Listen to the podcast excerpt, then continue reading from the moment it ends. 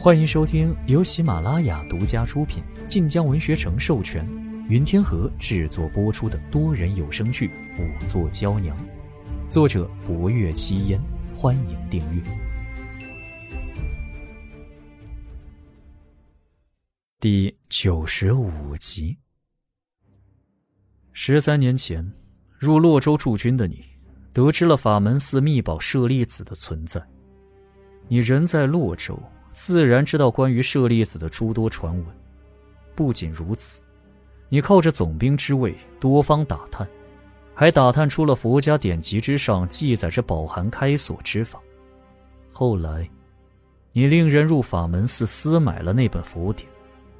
听到此处，岳明权猛地抬眸：“侯爷，你买了佛典，又利用职务之便，在设立大典之前。”找来杂耍艺人，将他藏在了莲台之中。大典当日，你观天象料定必有大雨，于是令那人在下雨遮伞之时，利用莲台内机关，无声无息地将舍利子盗走。月明泉冷汗盈额，想要开口辩解，可霍威楼没给他打断的机会。你以为此行人不知鬼不觉？可没想到，净空终究知道了佛典被卖之事。吴瑜和冯仑皆为礼佛之人，他对二人生疑，因此找了你，和当时的大理寺少卿王清甫道出此事。可他没想到，此事你竟然还勾结了王清甫。于是，在你的胁迫之下，王清甫不得不与你一起将净空哄骗至当时的素佛工坊之外，将其杀害。你武艺高强，早前跟着道士又学了几分医理，对人之骨脉十分了解。三下五除二便将净空肢解。后来，你二人为了毁尸灭迹，将肢解后的尸体藏在了佛像之中。岳明权一张脸已面白若鬼，唇角抽搐几下，终是忍不住道：“侯爷，侯爷，此话怎讲？”这些是从何而来的？下官当真一个字也不明白。霍威楼八风不动的继续冷声道：“净空消失，此事便被遮掩下去。你私德舍利子，又用钱银安抚了王清府。他身为京官，知道此事干系重大，自然一字也不敢露出。直到净空的尸骸被发现，时隔十年。”他日日被悔痛折磨，倒是你，在得知冯仑对当年之事有所洞悉之后，竟对冯仑痛下杀手。岳明权，你果真是城府万钧，心狠手辣。岳明权动了动唇角，竟然扯出一丝苦笑来。侯爷何必这般诈下官？下官若是凶手，这几日又怎能处之泰然？下官日日盼着侯爷找出真凶来，无论如何也不会是凶手啊！惊空当年和下官不熟，他即便知道了佛典之事，也不可能来找下官。岳明权说着，仿佛当真给自己找到了底气，竟忽而直起身子了。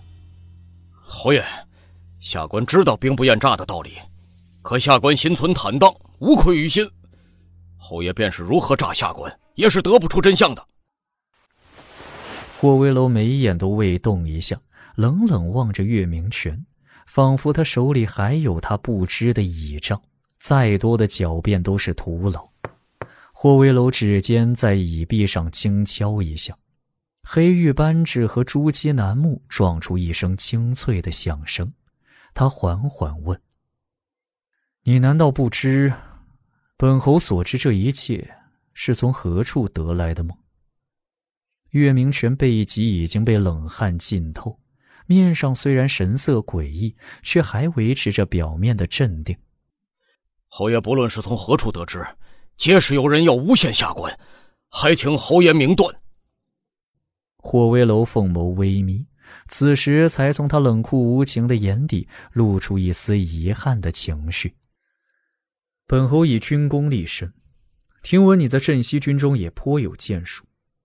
本侯对天下人皆铁面，可唯独对保家卫国者多两分宽忍。不过，若你不识抬举，本侯此心倒是白费了。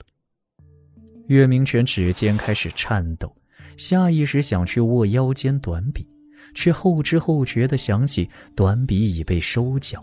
他咬了咬牙：“侯爷不必如此软硬兼施，没有做过的事儿，下官要如何认呢？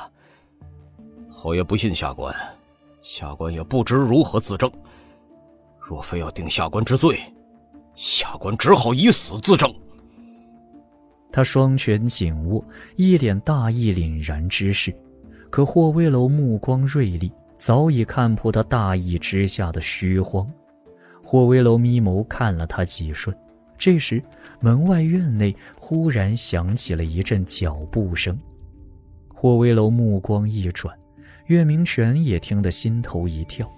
很快，陆柯的声音在门外响起：“侯爷，王大人到了。”岳明权唇角一动，似要开口，可霍威楼却眸色一寒，对他做了个噤声的手势。